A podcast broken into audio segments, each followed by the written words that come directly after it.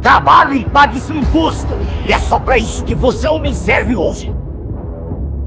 Nós homens só servimos para sustentar a mulherada no Brasil. Todo homem tem que pagar imposto para as mulheres. Os homens devem trabalhar para que nós mulheres possamos descansar mais.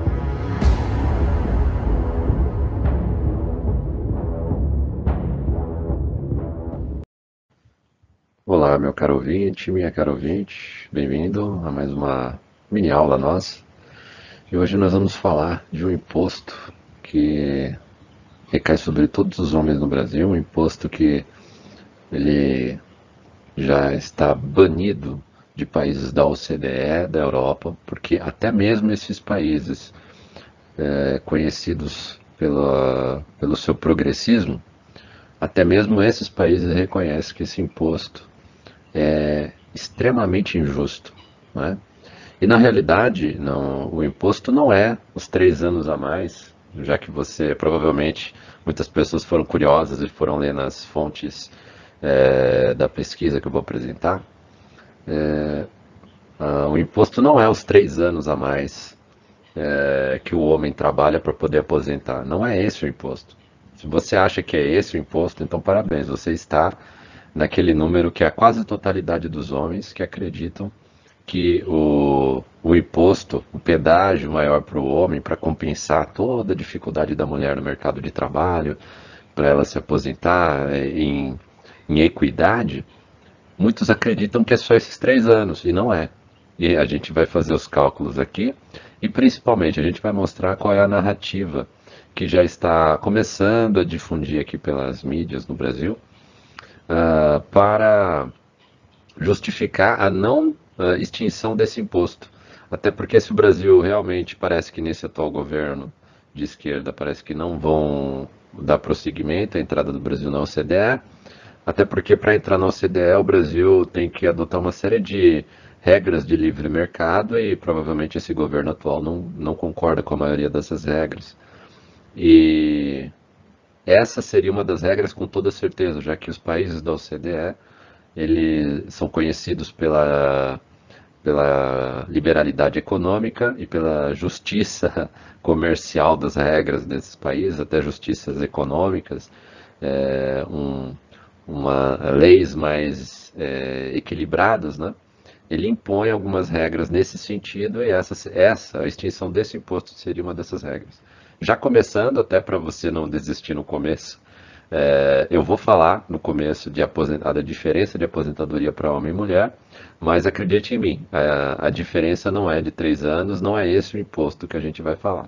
O imposto é muito maior e é muito importante que os homens saibam disso, até para eventualmente, em alguma modificação que vai haver, é, a cada 3, 4 anos no Brasil uma modificação das regras da Previdência e é, nunca há extinção desse imposto para os homens, nunca há aqui no Brasil. Né? E já estão com um discurso para é, não extinguir de novo. E a gente vai mostrar aqui quais são as falhas nesse discurso, até para você, homem, e você, mulher, que não concorda com essa injustiça, ter argumentos para rebater e vamos apontar aqui dados do IPE e do IBGE, dados oficiais, para comprovar a grande falácia que feministas, que feministas, né, e, e, gente inclusive da direita, tanto da esquerda quanto da direita, já que a gente vai trazer um texto de direita aqui, direita que hoje é muito conhecida pelo feminismo pragmático, se você não conhece essa palavra, hoje uh, o feminismo pragmático que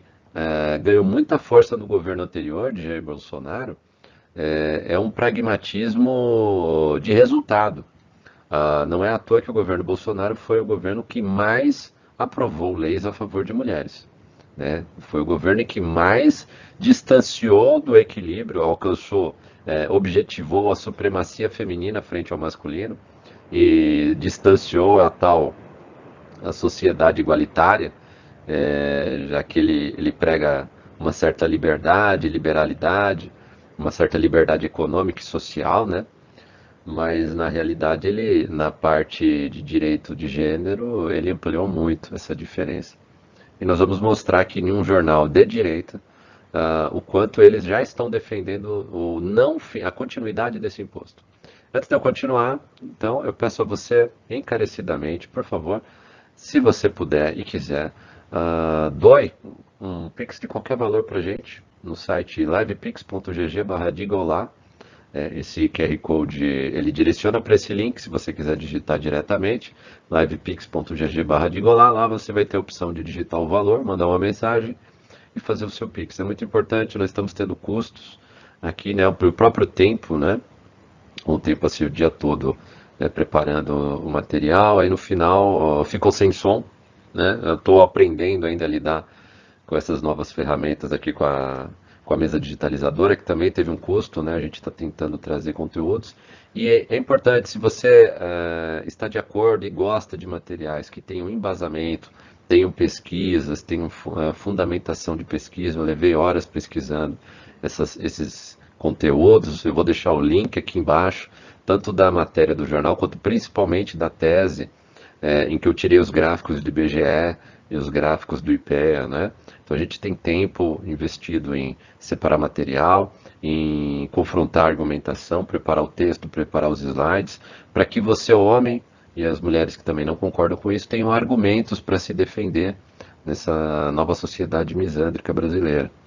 É, é, se você gosta desse tipo de conteúdo, por favor, ajude a incentivar e a financiar ah, os nossos próximos vídeos, né, até incentivar que a gente continue com esse trabalho livepix.gg barra digaolá. Também temos o nosso site, o digaolá.net, lá tem um link de doação e também tem todo o material nosso disponível, tanto em vídeo quanto uh, em formato podcast nas mais diversas plataformas. Vamos começar então. É importante falar, antes de tudo, que esse texto é, é do senhor Fábio Souza. Né? É, o senhor Fábio Souza, ele é, ele é juiz federal, ele tem 45 anos. Deixa eu pegar o ponteiro aqui. Eu peço paciência ainda que eu estou começando aqui com a, é, com a mesa, a mesa, digitalizadora. Fábio Santos, 45 anos, é juiz federal da quarta turma recursal previdenciária do Rio de Janeiro. É mestre e doutor em Direito, ou seja, ele é professor também pela Universidade do Estado do Rio de Janeiro e coordenador acadêmico do Instituto Connect de Direito Social. Por que é importante falar isso? Sempre que você for ler um, um, um qualquer artigo, qualquer matéria de jornal, procura saber quem escreveu, procura saber quais são as intenções da pessoa, né? Quem está escrevendo, quem está falando, né? É importante saber que aqui a gente tem um juiz federal falando, porque na próxima vez que você for, por algum motivo, para uma vara federal, uma vara trabalhista, ou mesmo no seu divórcio, saiba que é, é, esse tipo de pensamento que predomina na área jurídica brasileira. É, esse texto é, um excelente exemplo do pensamento de um juiz, seja ele estadual, federal. É, posso afirmar com toda certeza que a grande maioria, né, não diria que a totalidade, mas a grande maioria dos magistrados pensa exatamente como esse magistrado. A gente vai ler o texto dele e eu respeitosamente vou apontar é, onde, onde estão as armadilhas da narrativa que ele utiliza, que é também a, na, narrativa feminista básica, tanto de direita quanto de esquerda. Nós temos esses dois movimentos hoje usando a mesma narrativa, e a gente, depois do, de ler todo o texto dele, respeitosamente, a gente vai mostrar é, dados do IBGE e do IPEA que confrontam frontalmente uh, o que ele está afirmando aí, que são as pedras basilares do discurso da narrativa feminista hoje, que ele, praticamente quase todos os magistrados e magistradas, todo o judiciário, a imprensa e as feministas, tanto de direita quanto esquerda, estão se utilizando hoje. E, é claro, a maioria dos políticos populistas hoje no Brasil, tanto de direita quanto de esquerda. O texto dele, é importante dizer também, é do jornal Poder 360, que, ninguém tem dúvida, é um jornal de direita. E eu trouxe exatamente dele para mostrar para você que ainda acredita que a direita ela luta por uma maior igualdade, ela luta por igualdade em alguns quesitos. Agora, em se tratando de gênero, não. Ela tem as mesmas pautas e a mesma luta das feministas de esquerda. Então, é, e são os mesmos, é o mesmo discurso, é, é, são as mesmas falácias, e a gente vai mostrar aqui confrontando com dados do IBGE e do IPEA. Vamos começar então. lembrando que uh, o imposto que eu estou falando não é uh, os três anos a mais de aposentadoria, só para deixar curiosidade, para o pessoal não abandonar o vídeo logo no começo. É muito mais do que três anos e não são só três anos, é outra coisa que a gente vai mostrar no final. Regras diferentes para a aposentadoria das mulheres não são privilégios. Dificuldades enfrentadas pelas mulheres, aqui a gente tem a vitimização da mulher, como sempre, para ingressar e permanecer no mercado de trabalho exigem medida compensatória, escreve Fábio Souza. Vamos aqui, para o próximo slide. Esse texto ele foi publicado no Poder 360, eh, Poder 360 no dia 15 de março de 2023. Então foi essa semana, dois dias atrás. Ele vai contar uma história triste aqui. Vamos começar. Finalmente chegou o dia de Angélica se aposentar. Ela é um caso entre os inúmeros Brasil afora, todos os dias. Começou a trabalhar aos 20 anos, vamos anotar aqui, ó, aos 20 anos, em atividades de baixa remuneração. Ouvinte, você meu caro ouvinte, minha caro ouvinte, eu não sei você, mas quando eu comecei a trabalhar e quando eu vejo a maioria das pessoas começarem a entrar no mercado de trabalho, sempre é com baixa remuneração. As pessoas não têm experiência, estão começando no mercado de trabalho. Ela começou a trabalhar com 20 anos. Eu comecei a trabalhar só com 21, porque eu é registrado em carteira só com os 21. Dos 16 aos 20, eu trabalhava sem registro em carteira informalmente, em diversos empregos. Eu comecei a trabalhar com 21 anos e eu ganhava um salário mínimo e meio. Então, você, provavelmente ela deve dizer baixa remuneração, mais ou menos a mesma coisa. Então, isso aqui não é privilégio das mulheres. Isso, é, isso aqui basicamente é a realidade de toda a população, homem e mulher no Brasil. Mas vamos continuar. Durante os cinco anos em que permaneceu em seu primeiro emprego, percebeu que colegas de trabalho homens conseguiram promoções e aumentos superiores ao dela, apesar de apresentarem resultados inferiores. Isso aqui é uma. Primeiro, que é um argumento que ela não pode provar e que eu acho muito difícil que seja verdade. Primeiro, porque existe lei, já desde a época de Getúlio Vargas, na CLT, de que se ela faz a mesma tarefa, com a mesma produtividade de pessoas ao lado dela na mesma empresa, e as pessoas é, têm aumentos e promoções superiores ao dela, basta ela entrar com uma ação trabalhista. Aliás, ela não precisa nem pedir demissão da empresa. É, ela pode é, entrar com o processo ainda trabalhando na empresa ela pode pedir uma rescisão indireta, como se a empresa mandasse ela embora e ela vai cobrar as verbas dessa diferença, se ela achar justo. Né? E, mas eu não acho que essa história é verdadeira, com esse critério, que é, é, os, os homens eram conseguiam promoções superiores à dela, mas apresentavam resultados inferiores. Eu acho que isso aqui é uma falácia, porque qualquer empresa em que você apresente resultados melhores do que as pessoas ao seu lado, é, a empresa vai evitar mandar você embora. A empresa vai querer segurar você lá trabalhando com ela. Como é que a empresa vê que você, no caso aqui a Ângela, é, tem uma produtividade tão boa e vai promover e dar aumento para as pessoas com produtividade menor do que a dela? Não tem sentido isso, não tem lógica, o mercado não funciona assim. Né? Mas a gente vê que a narrativa é feita dessa forma. Né? E a gente vai ter mais narrativas feitas dessa forma aqui, para um juiz federal, lembrando isso. Angélica se casou, e aqui é uma outra parte importante. Ela se casou e foi mãe aos 25 anos, sem uma rede de apoio e com uma situação financeira espartana. Ela e o marido decidiram que um deles deveria parar de trabalhar. Ela e o marido decidiram, eu vou grifar aqui, ó e que um deles deveria parar de trabalhar para se dedicar exclusivamente aos cuidados com o filho e a casa. Como tinha a menor renda do casal, Angélica abdicou do trabalho remunerado por 10 anos. Por 10 anos. Período em que teve mais dois filhos, ou seja, no, no final de 10 anos ela teve três filhos. Né? Ao completar 35 anos, ou seja, 10 anos depois que começou que ela se casou e foi mãe pela primeira vez, ela retornou ao mercado de trabalho. Aqui. Mas depois de tantos anos afastada, só conseguiu um emprego com remuneração extremamente baixa. Não foram poucas as dificuldades de compatibilizar sua jornada de trabalho com os horários dos filhos, uma vez que Angélica permanecia com a maioria das responsabilidades em relação à criança. Por esse motivo, renunciou a diversas oportunidades de trabalho. Por esse motivo, ela renunciou a diversas oportunidades de trabalho. Porque ela queria um trabalho em que ela pudesse compatibilizar os horários dela com o das crianças, dos filhos.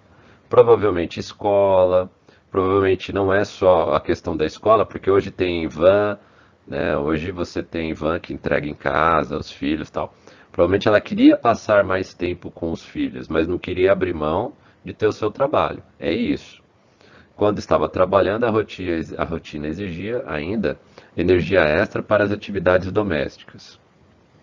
Só lembrando aqui, né? Ah, antes da gente virar a página aqui, ela casou e foi mãe aos 25. Ela e o marido decidiram que um deles deveria trabalhar e a outra se dedicar aos filhos.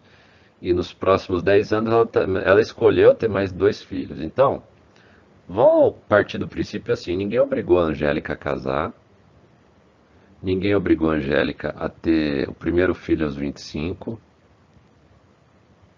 ninguém obrigou a Angélica, porque ela e o marido decidiram: ó, esse trecho é muito importante. Angélica e o marido decidiram que um ia trabalhar e o outro ia ficar em casa cuidando do filho. E a Angélica também não foi obrigada por ninguém, ninguém colocou uma arma na cabeça da Angélica e obrigou ela a ter mais dois filhos. Né? E ela ficou 10 anos cuidando da casa e dos filhos. Ninguém obrigou. Isso foi uma decisão da Angélica junto com o marido dela. Né? A Angélica e o marido é, são uma família, é, é mais de uma pessoa, é um ser maior, é, em que um conjunto de vontades e ideias se realizam para o bem comum, bem comum da Angélica, bem comum do marido dela e bem comum dos três filhos. Né? Então ela tomou decisões que foi se casar, ter filhos, ficar em casa, pensando nesse bem comum, assim como aqui não conta na história, né? Porque nunca é contado na história. O marido se esforçou todos esses anos para sustentar cinco pessoas, sustentar a si próprio, a sua esposa e os três filhos. Né? Na continuidade da história, você vai ver que o marido não se separou dela. O marido ficou ao lado dela.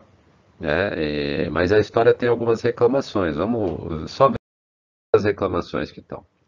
Tá?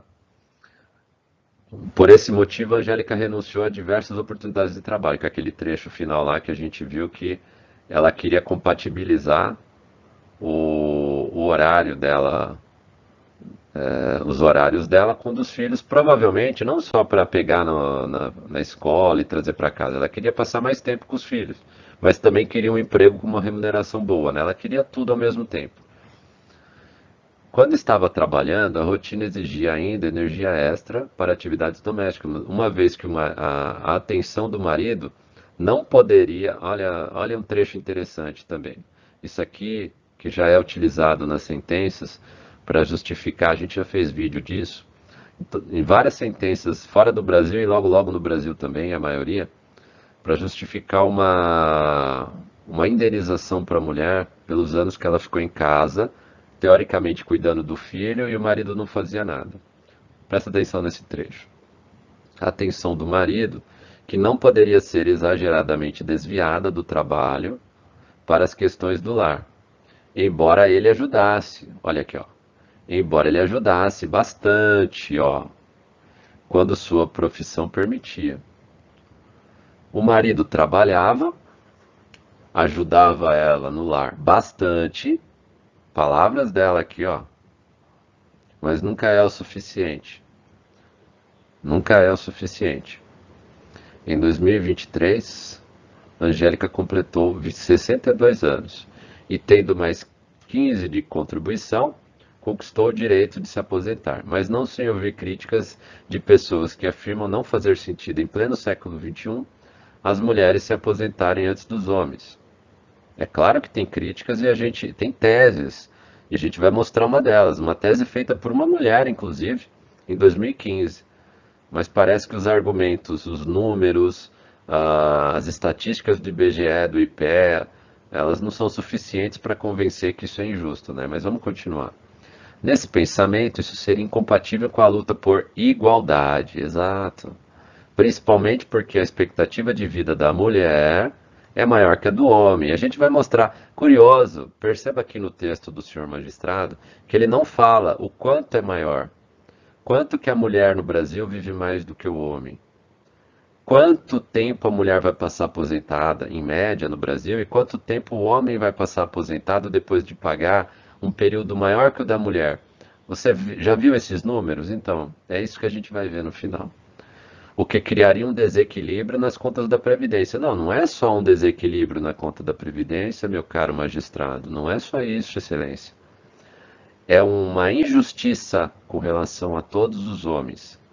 Um homem que trabalhou, sendo que eh, trabalhou muito mais tempo, vai viver muito menos tempo que essa mulher, e nem toda mulher tem filhos, família para cuidar, assim como tem homens que têm família e filhos para cuidar.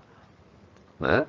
Mas uh, o Estado parece que não quer saber disso, principalmente o pessoal progressista. Né? Histórias como a de Angélica são vividas por Silvias, por Marias, por Isabelas, por bastante Maria, hein? É, tô até chorando aqui com essas histórias. E tantas outras mulheres que experimentam uma profunda desigualdade. Agora começa o chororô, meu caro ouvinte, ó. Presta atenção no chororô. Profunda desigualdade de oportunidades de ingresso e permanência no mercado de trabalho, dificultando e muitas vezes impedindo o acesso à aposentadoria. Ah, você, meu caro ouvinte, viu alguma dificuldade para Angélica que os homens também não passem? É, ela ficou 10 anos fora do mercado de trabalho. Ela queria voltar recebendo um alto salário. É, qual, que cursos ela fez para se qualificar? Para reclamar que está recebendo um baixo salário? Ela ficou 10 anos porque ela escolheu isso. Não é? O mercado de trabalho tem suas regras, assim como todo livre mercado. A não ser que a gente queira regular o mercado, a empresa tem o direito de querer pagar para pessoas mais bem qualificadas e mais jovens, que vão ter mais energia, vão ter mais qualificação é, e vão poder receber um salário inferior a de alguém é, e sem tantas dificuldades, por exemplo, no caso de Angélica, é, que vai ter que sair várias vezes para cuidar dos filhos, que às vezes já tem uma saúde debilitada, né? A, ah, muitas vezes não tem a experiência que a empresa precisa, a experiência imediata. Pode ser que 10 anos atrás, quando antes dela começar esse período de dona de casa, ela tivesse a experiência na época de um determinado trabalho, uh, mas essa experiência já está defasada frente ao que o mercado precisa hoje. Né? E principalmente, veja que a gente falou ali que ela ela renunciou a diversas oportunidades de trabalho. Ela teve oportunidade de trabalhar. Né? Mas ela não queria só trabalhar. Ela queria trabalhar, ela queria que o salário fosse bom, e ela queria que os horários fossem compatíveis com uh, um maior tempo com as crianças. Ela queria tudo ao mesmo tempo. Né? Será que é culpa, como a gente vai ver aqui, ó, da discriminação estrutural? Será que é isso? Ou será que é uma regra de mercado? Será que ela não tomou decisões sem ninguém forçar? Decisões livres, decisões em conjunto com o marido, em, em prol de uma família? Né? Aqui, ó. Mulheres e homens em nossa sociedade atual não têm as mesmas chances de se aposentar. Tem, é, não tem mesmo, os homens não têm. A discriminação estrutural, né? E, e vamos colocar, sempre que você for ver Geralmente um progressista usa muito essa palavra estrutural. Aqui, ó. Sempre que você vê essa palavra estrutural, racismo estrutural, é, machismo estrutural, discriminação estrutural, é porque a pessoa que está escrevendo o texto não tem nenhum dado para provar o argumento que ela está falando. Ela não tem nenhuma fonte específica, nenhum, nenhum fato nenhum dado estatístico, nenhum dado é, específico para provar o ponto de, de vista dela. Aí ela chama de estrutural e acha que porque ela criou essa palavrinha mágica, isso existe. É, ela acha que o mercado de trabalho todo discriminou a Angélica. Será que discriminou ou será que o mercado funciona dessa forma? Será que as dificuldades que a Angélica teve, os homens também não teve, não tiveram? E será que o que ela passou não foi fruto das decisões que ela tomou? De ter filho, de ficar 10 anos fora do mercado de trabalho? Ela podia ter escolhido não ter filhos, ela podia ter escolhido não ter casado. Mas ela resolveu casar, ela resolveu ter filhos, ela decidiu junto com o marido ficar em casa cuidando. Né? E a gente vai ver mais algumas coisas aqui. Impõe-se desafios adicionais às mulheres, tornando ainda mais difíceis as exigências previdenciárias, mesmo em ambientes e famílias progressistas. O próprio autor já cita progressista, mesmo em famílias progressistas, quer dizer, ele se reconhece como um progressista e reconhece que famílias progressistas são melhores do que famílias tradicionais ou famílias não progressistas. Né? Você já vê que esse discurso progressista, na fala do próprio magistrado aqui, ele já coloca mesmo, esse mesmo aqui denuncia que ele acredita que o progressismo é o futuro e famílias progressistas são melhores que qualquer outro tipo de família, inclusive as famílias tradicionais. Lembrando que vem esse texto vem de um magistrado. E quando você estiver, meu caro ouvinte, homem, estiver numa vara de família, tendo seu divórcio julgado, é por juízes como ele que vai, é, seu divórcio vai ser julgado. Presta atenção nisso. Quando a esses desafios se somam o sexismo e a misoginia, aí ele já tem que jogar misoginia, discriminação estrutural, tudo isso aqui para vitimizar a mulher. Né? Isso é típico de um texto progressista, né? do, tanto do pessoal das feministas pragmáticas de direita quanto das feministas de esquerda, né? E dos feministas, né? O pessoal progressista. Sexismo, misoginia. O caminho até a aposentadoria pode ser um campo minado. Onde é que houve femini... é sexismo e misoginia no caso dela?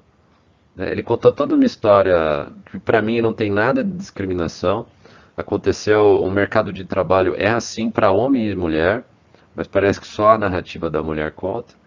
E aí é, ele taxa isso de sexismo e misoginia. Não vi nenhum sexismo das empresas, até porque, lembrando muito bem, ó, duas coisas muito importantes.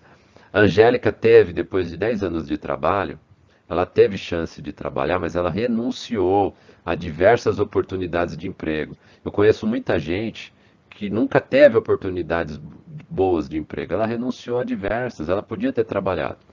Aqui, o marido ajudava bastante ela em casa, mas não era suficiente. Onde que tem sexismo e misoginia aqui? Vamos continuar.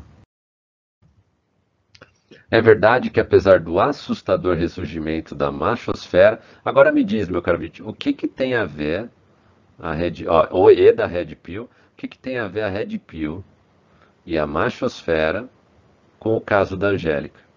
Se você souber, por favor, escreva aí embaixo. Porque eu, sinceramente, eu já li esse texto umas 50 vezes, gravei já, essa já é a minha segunda gravação aqui, né? então eu já sei de qual é salteado esse texto. Da onde ele tirou Machosfera e Red Pill da história da Angélica, eu não sei. Mas vamos continuar. Houve muitos avanços pela conquista da igualdade entre mulheres e homens, sendo perceptíveis as conquistas da sociedade na construção de um mercado de trabalho menos discriminatório. Esse trecho é importante. Não confundamos redução da desigualdade com conquista de igualdade. Somos menos desiguais do que ontem, mas ainda estamos muito distantes de uma verdadeira igualdade de oportunidades. Sabe o que significa, meu caro ouvinte? Que nunca vai estar suficiente que isso nunca vai acabar. Ele ainda está achando que há muita desigualdade, sendo que nós vamos mostrar por números que a mulher já está muito em vantagem com relação à aposentadoria, com relação ao homem, mas muito mais em vantagem, mas tão mais em vantagem que diversos países já equalizaram as regras, porque mesmo equalizando a idade para aposentadoria, a mulher ainda está em vantagem porque ela vive mais tempo do que o homem. Mesmo assim, ela continua em vantagem. E aqui é essa questão que eu quero te mostrar. Nunca vai ser suficiente. Não confundamos redução da desigualdade com a conquista da igualdade. Não vai conquistar, sabe quando vai conquistar a igualdade, meu caro ouvinte? Nunca, nunca. Nem quando o homem for um declarado escravo da sociedade, quando ele só servir para prover é, a mulher e não puder reclamar de nada, mesmo assim ainda não vai ser suficiente. E o que mais me espanta é que essa fala vem de um magistrado, um juiz federal. Mas vamos continuar. A previdência social, o direito social fortemente baseado na ideia de igualdade, busca ferramentas para, ainda que de modo incompleto, equiparar as chances de, de acesso ao benefício. Para tanto, as atuais normas previdenciárias estabelecem como regra de aposentadoria que a mulher ocorra aos 62 anos, essa é a regra básica, três anos a menos do que a aposentadoria do homem, para a qual são exigidos 65 anos. Você acha que é só três anos, meu caro ouvinte? É, é, é muito curioso, porque toda vez que eles colocam esse discurso, que eles querem defender essa desigualdade aqui, para não terminar com ela. Mas não são três anos. Não, a gente vai fazer um cálculo. É muito mais que três anos. Mas sabe o que é curioso? Ninguém coloca. Quando, quando a pessoa quer defender esse ponto de vista aqui, ela só vai colocar que, olha, a mulher, a única coisa é que a mulher aposenta aos 62 e os homens, os homens aos 65. São só três anos de diferença, só para compensar. Além de ser um tempo razoável, não são três anos, meu caro ouvinte. É muito mais. E a gente vai conversar sobre isso depois. A diferença da idade da aposentadoria entre gêneros foi reduzida na última reforma da Previdência em 2019. Pela legislação anterior, mulheres se aposentavam aos 60 e, ou 30 anos de contribuição, enquanto homens se aposentavam aos 65 ou com 35 anos de contribuição, ou seja, era 5 anos de diferença. Mas não era só 5 anos, a gente vai mostrar isso também no final. A mudança reflete os avanços que autorizam uma aproximação entre os critérios de aposentadoria. Autoriza uma aproximação. Veja que ele não fala de igualdade, ele abomina uma igualdade, ele não quer uma igualdade de números. Mas também reconhece a manutenção do cenário de desigualdade de gêneros que exige um tratamento compensatório. Que cenário de desigualdade? A gente vai mostrar qual é o cenário hoje da mulher aposentada e do homem aposentado um dado de 2015 do IPEC, é um dos dados mais recentes que eu achei. E a gente vai ver que, na realidade, não tem desigualdade nenhuma é, contra a mulher. Pelo contrário, tem a favor. Em que pese as projeções, aí ele vem aquele tentando contra-argumentar a crítica que é natural que vai acontecer e que nós vamos fazer, né? Que em que pese as projeções atuariais ou argumentos exclusivamente financeiros, Fato é que a adoção de regras diferenciadas para a aposentadoria da mulher não constitui privilégio ou medida desproporcional. Vamos por partes. Em que pese projeções atualizadas ou argumentos exclusivamente financeiros, ele está criticando o uso de argumentos é, é, exclusivamente financeiros. Meu caro ouvinte, eu preciso lembrar para você, porque talvez o, o nobre juiz, excelência, que não se lembrou, que os benefícios da Previdência Social com relação à aposentadoria são financeiros. Nós estamos falando de dinheiro. Você poder aposentar e receber um uma aposentadoria é você receber dinheiro. Se a gente não pode criticar com a coisa principal que é uma aposentadoria, que é exclusivamente financeira, eu não, não tenho outro benefício depois que você aposenta. Antes de aposentar, você tem lá uh, auxílio uh, acidente de trabalho, tem uma série de auxílios. Mas depois, para aposentar, é um critério exclusivamente financeiro. Nós estamos falando de dinheiro, de dinheiro público, dinheiro dos seus impostos, do dinheiro do imposto que você, homem, paga a mais. E a gente vai mostrar que não são três anos. Você, homem, paga um imposto por estar vivo no Brasil e ser homem. E pagar imposto no Brasil. A gente vai mostrar o valor desse imposto. Então, ele não aceita questionamentos exclusivamente financeiros porque ele acredita que a aposentadoria das mulheres diferenciada não constitui um privilégio ou medida desproporcional. Baseado em quê? Baseado em quê? Baseado na ideia dele, do progressismo dele? Ao contrário, trata-se de um instrumento ainda necessário diante das profundas desigualdades entre gêneros. É aquela velha ladainha Profundas desigualdades entre gêneros. Quais desigualdades? O que provoca desigualdades? A gente vai mostrar números para mostrar que não tem desigualdade contra a mulher, tem a favor. Mas assim, é sempre esse discurso. Profundas desigualdades para as mulheres, merca é, mercado de trabalho discriminatório estrutural, discriminação estrutural, é, sexismo, misandria. Aonde? Onde? Aconteceu em que momento? Quais são as desigualdades entre gêneros né, que dificultam a aposentadoria da mulher? Sendo que no caso da Angélica, por exemplo, que a gente viu, todas as questões foram decisões da vida dela. Decisões que ela podia ter tomado diferente e poderia ter se aposentado com uma aposentadoria maior, sem ter se casado, sem ter tido filhos, né? tendo uma carreira, estudando. Ela escolheu isso. Ninguém colocou uma arma na cabeça da Angélica para ela decidir daquela forma. As dificuldades e obstáculos enfrentados pela mulher para ingressar e permanecer no mercado de trabalho exigem medida compensatória. Dificuldades e obstáculos enfrentados pela mulher para ingressar e permanecer no mercado de trabalho. Você lembra daquele trecho da Angélica mesmo? A gente está falando daquela moça chamada Angélica, né? Do texto aqui. Ela recusou várias propostas de emprego. Não houve dificuldade. Eu conheço muita gente que nem, nem proposta recebe, muitos homens que nem proposta de trabalho recebem. Ela recebeu várias propostas de trabalho, mas ela recusou. Por que razões ela recusou? Só porque não eram compatíveis com os horários dos filhos dela? Será que o marido não podia pegar, não tinha um parente que podia pegar os filhos na escola? Será que foi isso mesmo? Ou será que é aquela questão, se não me pagarem determinado salário, não compensa? Meu marido tem dois empregos, como diz o Chris, né, o pai do Chris, a, a esposa do Chris, né, no, na série Todo Mundo Odeia o Chris. Meu marido tem dois empregos, então não preciso tolerar isso aqui. Será que não foi isso? Não sei. Né? Direcionada a igualar as oportunidades no acesso a benefício de aposentadoria e garantir uma proteção previdenciária eficiente. Está aqui o texto do nobre e excelentíssimo magistrado Fábio Souza, né? E agora a gente vai começar a debater através uh, dessa tese aqui, ó. Essa tese é do IPE, estou deixando o link aqui. A tese da matéria do Poder 360 vai estar aí embaixo do vídeo. E a tese também, essa tese também, uh, Diferença na legislação, a aposentadoria entre homens e mulheres, breve histórico, da Ana Amélia Camarano, também vai, vai estar aqui abaixo. Ah, aqui o, no texto vai estar o link para você acessar na íntegra, né? Eu não vou ler o texto, né, para não ficar mais pesado, eu queria ler só a matéria daquele magistrado para poder ficar claro é, o progressismo cultural, o progressismo jurídico que nós temos hoje no Brasil. Ele é um juiz, e eu garanto que ele representa o pensamento da maioria dos juízes brasileiros hoje, inclusive aquele que vai, se você for casado, você homem estiver me ouvindo, inclusive aquele juiz ou juíza que vai fazer a sentença do seu divórcio, se você for casado, vai ser um juiz ou juíza com esse tipo de pensamento, muito provavelmente.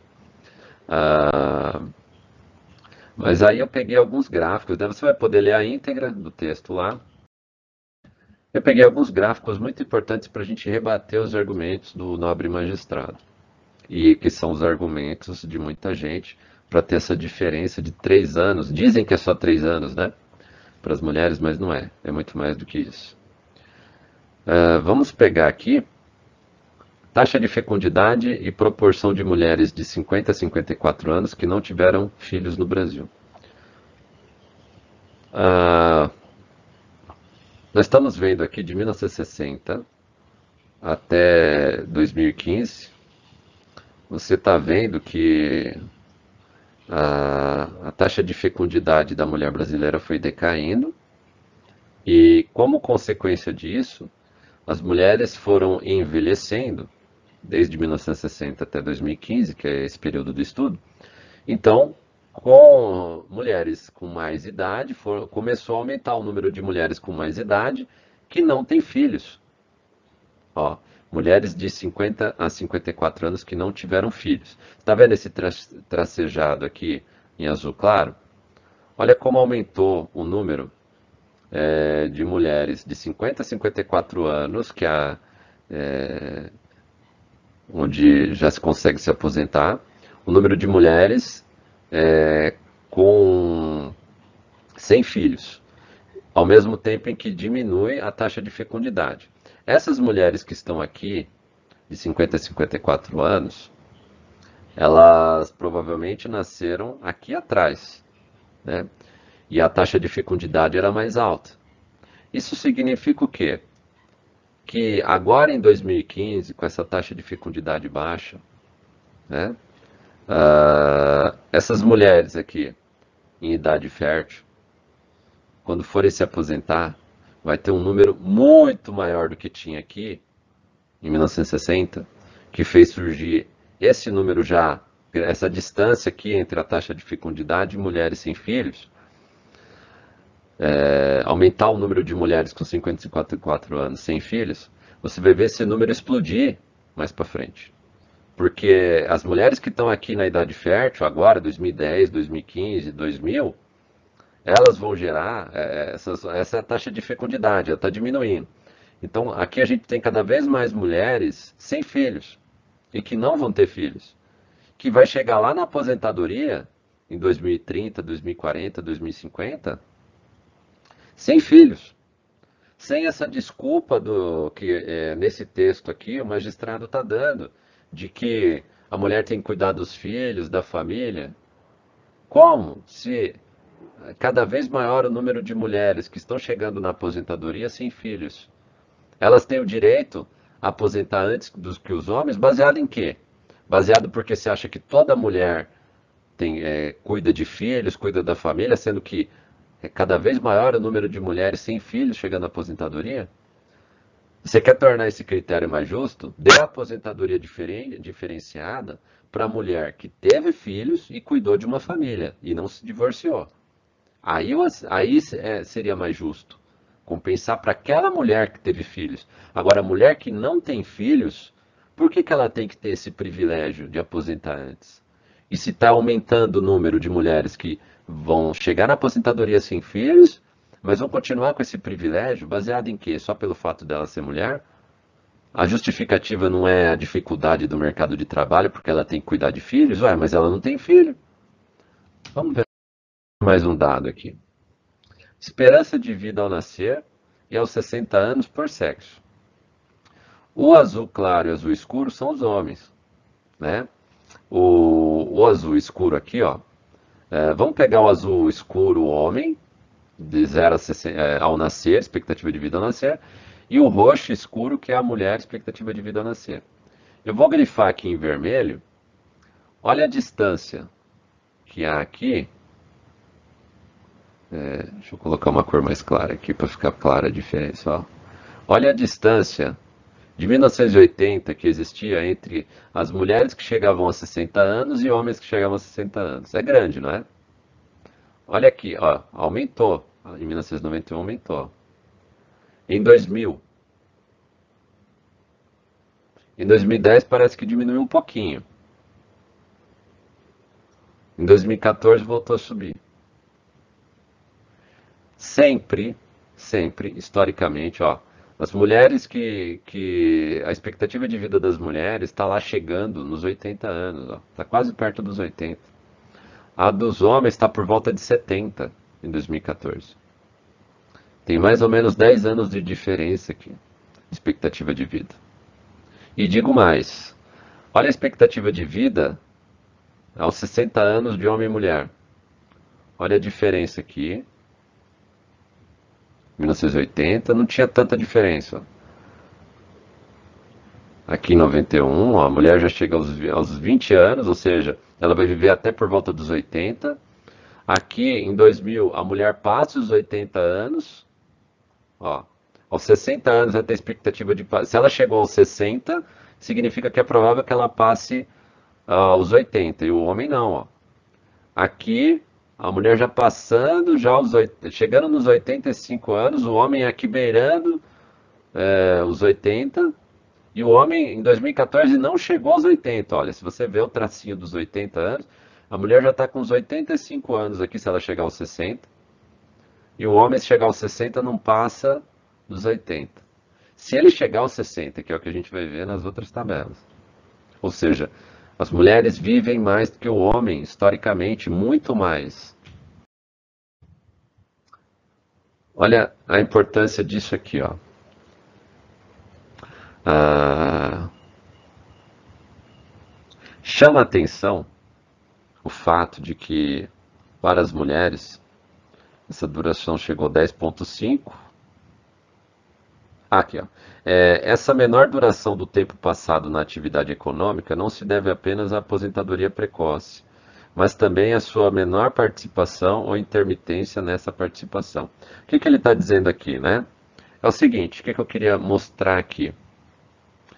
Ah, esse gráfico aqui, o E15. O que, que é o E15 aqui? É, basicamente, é o tempo de vida economicamente ativo. Esse tempo de vida economicamente ativo aqui que ela está mostrando é o seguinte: é o tempo que o homem e a mulher, ele vai ter homens aqui e vai ter mulheres, homens e mulheres poderiam estar tá contribuindo economicamente, porque estão numa, ah, numa idade em que eles é, usufruem de benefícios públicos e podem gerar economicamente é, riqueza. Né?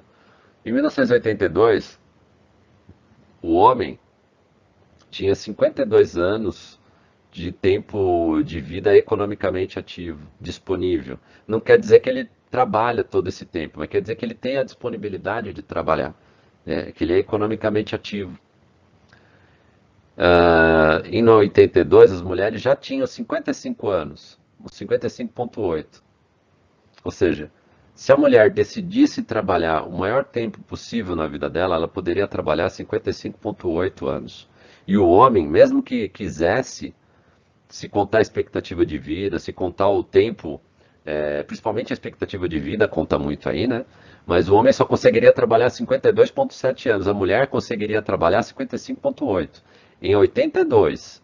Agora, em 2014, olha só, Uh, o homem conseguiria trabalhar 56 anos, porque a expectativa de vida aumentou um pouco. A mulher conseguiria trabalhar 60 anos. E por que, que a mulher não trabalha todo esse tempo? É pelo, pela questão de cuidar da família? Né? A mulher tem mais tempo disponível. Então, se a gente for tirar um tempo de dedicação da família, tem que tirar desse número aqui. Será que quatro anos de dedicação à família não seriam suficientes e equalizavam os dois números, né? O tempo de vida economicamente ativo de homem e mulher, porque afinal de contas, mesmo aposentada, a mulher vai usufruir de bens públicos, né? Quem paga por eles? Não seria justo que ela também, se ela vive mais, ela trabalhasse mais tempo também? Ah, vamos ver o que eles falam aqui. Ó. Chama atenção para o fato de que para as mulheres essa duração aumentou 10,5 anos entre 82 e 2004 e para os homens diminuiu 1,5 ano. Né? Não obstante a redução da mortalidade observava para ambos os sexos. Isso aponta para uma participação mais intensa no mercado de trabalho por parte das mulheres. Ó. Desde 2015 já se sabe que as mulheres estão no mercado de trabalho mais intensamente. Não tem problema da mulher no mercado de trabalho. Onde é que aquele magistrado, naquela matéria que a gente viu, tirou que tem, tem problema da mulher no mercado de trabalho? A gente vai ver mais um gráfico aqui em seguida. Comparativamente aos homens bem como para uma maior densidade contributiva, como se pode ver no gráfico 3. Na verdade, o que se pode observar é um crescimento acentuado da proporção da população economicamente ativa, PEA, que contribui para a Seguridade Social, principalmente as mulheres. Na verdade, em 2015, as proporções equipararam-se entre os dois sexos. É isso que eu queria mostrar o seguinte, ó. Como a mulher está mais presente hoje, é, é isso que você está me ouvindo. A mulher, desde 2015, já está mais presente no mercado de trabalho formal no Brasil do que o homem, quantitativamente. Não tem problema da mulher no mercado de trabalho brasileiro. A ponto de, se você olhar esse gráfico, é de pessoas que contribuem para a Seguridade Social por sexo. O traço azul são homens. O tracejado azul, é, é claro, é mulher, e o traço azul contínuo é o total. Repare que em 2015, aqui, conforme a autora falou, o, o tracejado mulher ultrapassa dos homens já. 2014 ultrapassou. Né? Ou seja, quantitativamente, mais mulheres contribuem para a Previdência do que homens. Então, isso significa que no mercado de trabalho brasileiro, desde 2014, já há mais é, empregados, funcionários da iniciativa privada mulheres do que empregados homens. Não tem, uh, problema de discriminação estrutural no mercado de trabalho. Elas recebem menos? Então, qual é o problema da qualificação? Elas já são maioria nas universidades brasileiras também. Mas que cursos elas estão escolhendo para frequentar? Né? É, será que elas estão se qualificando em áreas que realmente desenvolvem o país economicamente? E será que isso é culpa de discriminação estrutural, sexismo, é, misoginia, é, e, da machosfera, da Rede Pio, como o magistrado falou? Né? Será que é disso? Ou será que elas não estão contribuindo para aumentar a riqueza do país? E será que essa quantidade de mulheres contribuindo estão contribuindo com valores baixíssimos na Previdência e quem está sustentando esse sistema nas costas são os homens? É o que a gente vai ver a seguir. Repara nisso aqui, uh, meu caro ouvinte. Dados do IBGE. É bom a gente colocar que os dados são do IBGE do PNAD. Né? Em 2015.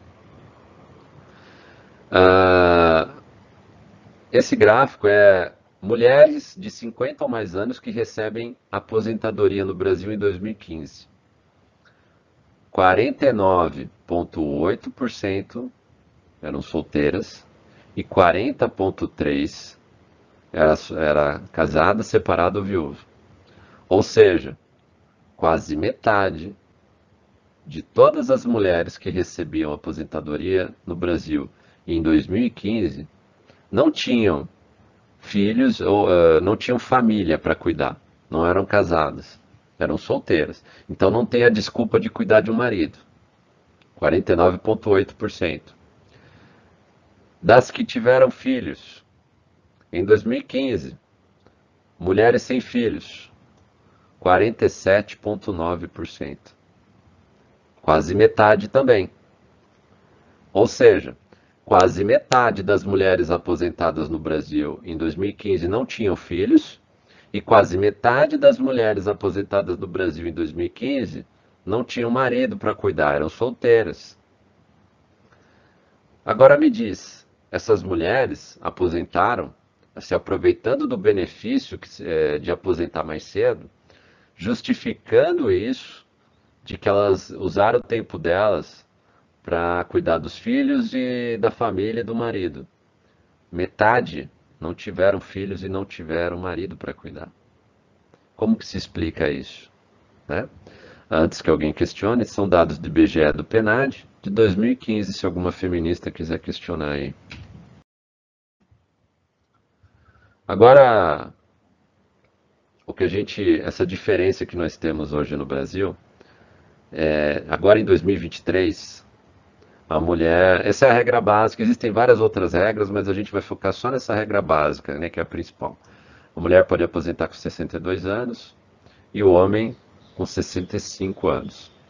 Existem profissões que aposentam diferenciado, professores, por exemplo, conheço um monte de professora mulher que aposenta com 55 anos de idade, né? Mas vamos focar na regra básica e dessa regra básica você pode extrapolar para outras situações até piores. É disso para pior, né? Uh, número de países que já igualaram ou irão igualar a idade da aposentadoria entre os sexos em 2015. Eu posso te garantir que aqui, membros da OCDE, 35, uh, já igualaram 24 e irão igualar 9 pelo que me parece, só um hoje que mantém. Se eu não me engano, não, não vou nem chutar qual é o nome, mas é, esses nove aqui já igualaram já. Então nós já temos é, 34, é, 33 países que já igualaram. Né, e é, mais alguns entraram na OCDE depois. E membros, é, não membros da OCDE, que, é, que fazem parte da OCDE, mas não são membros efetivos, né? São 13 eram 13 em 2015, 7 já tinham é, igualado, mas um estava querendo igualar. Aqui me parece que todos já igualaram, se eu não estou enganado. Isso de 2015. É importante a gente dizer isso, porque o Brasil estava querendo entrar na OCDE, o atual governo provavelmente não entra, porque a OCDE é, é um agrupamento comercial entre países, né, e que eles têm que igualar as regras jurídicas de várias coisas, e essa é uma regra jurídica básica, né, de igualdade de homens e mulheres. E por que, que eles igualaram a idade para aposentar? Porque mesmo igualando a idade, a mulher ainda está em vantagem. Por causa dessa tabela aqui que a gente vai mostrar.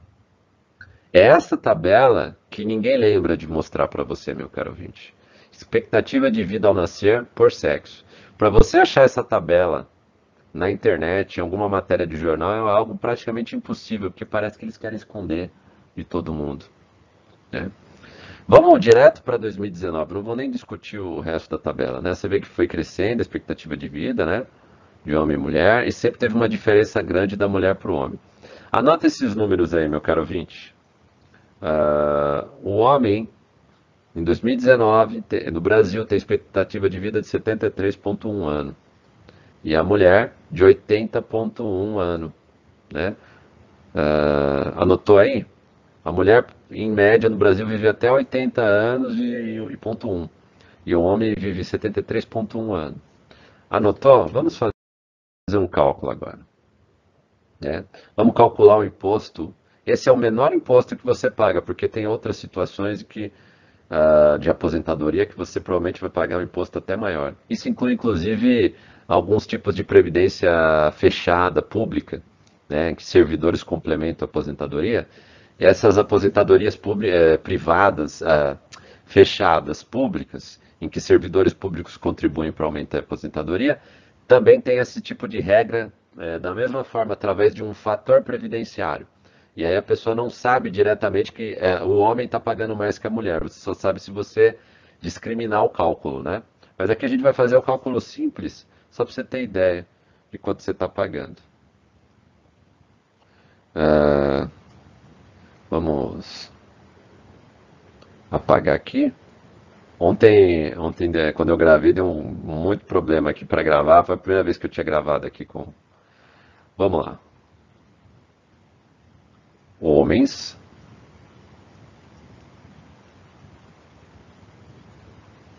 Mulheres.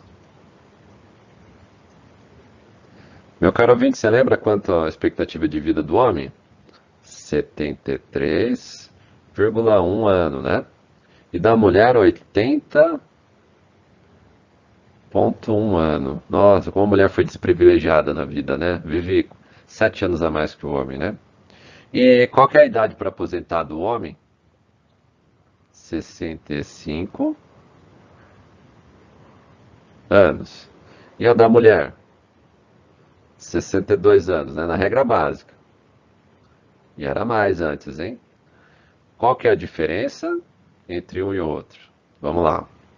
O homem, em média, se ele tiver essa expectativa de vida de 73 é, e aposentar aos 65, ele vai viver aposentado 8,1 ano.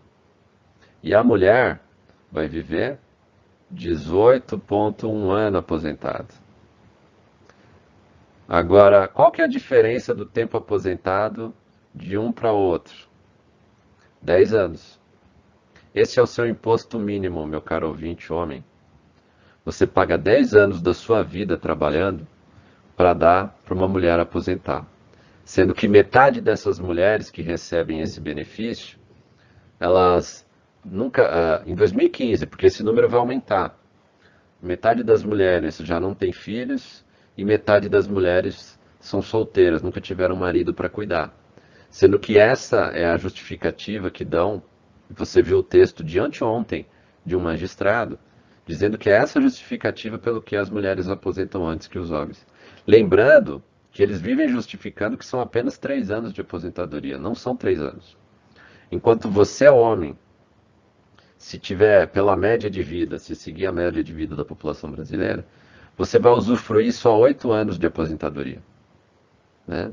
Agora, se você for mulher, você vai usufruir 18,1 anos. Sabe onde é que eu percebi isso? Muito fortemente. Ontem, anteontem eu vi uma foto é, de um projeto aqui que tem na minha cidade. Eu moro numa cidade bem pequena, e, mas com uma qualidade de vida muito boa. E tem idosos que fazem aula de hidroginástica gratuitamente numa piscina aqui da prefeitura.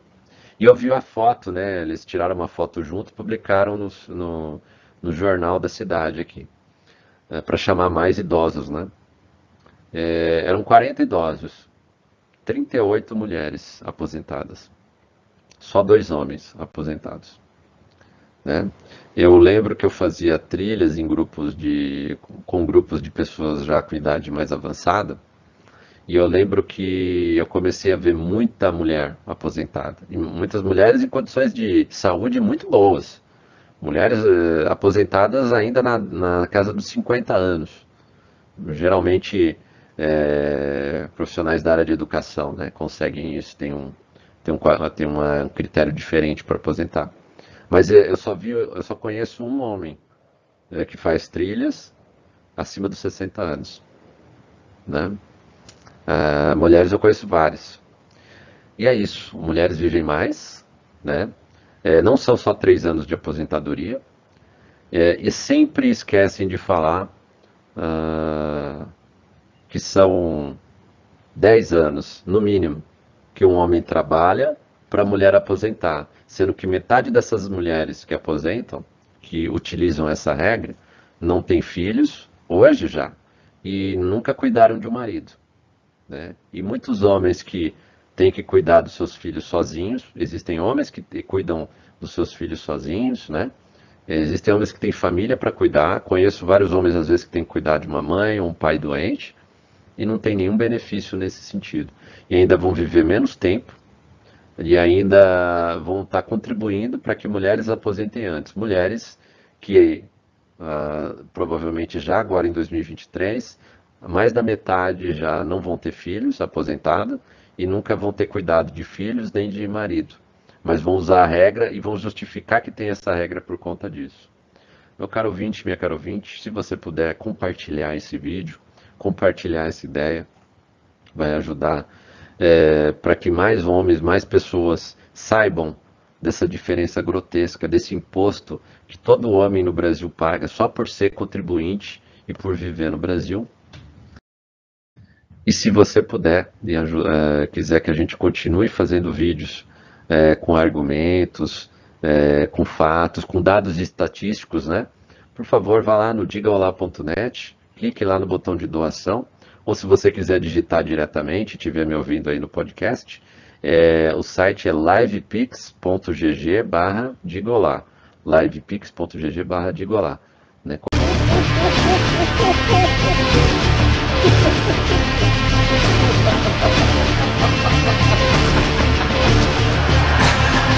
Ha ha ha!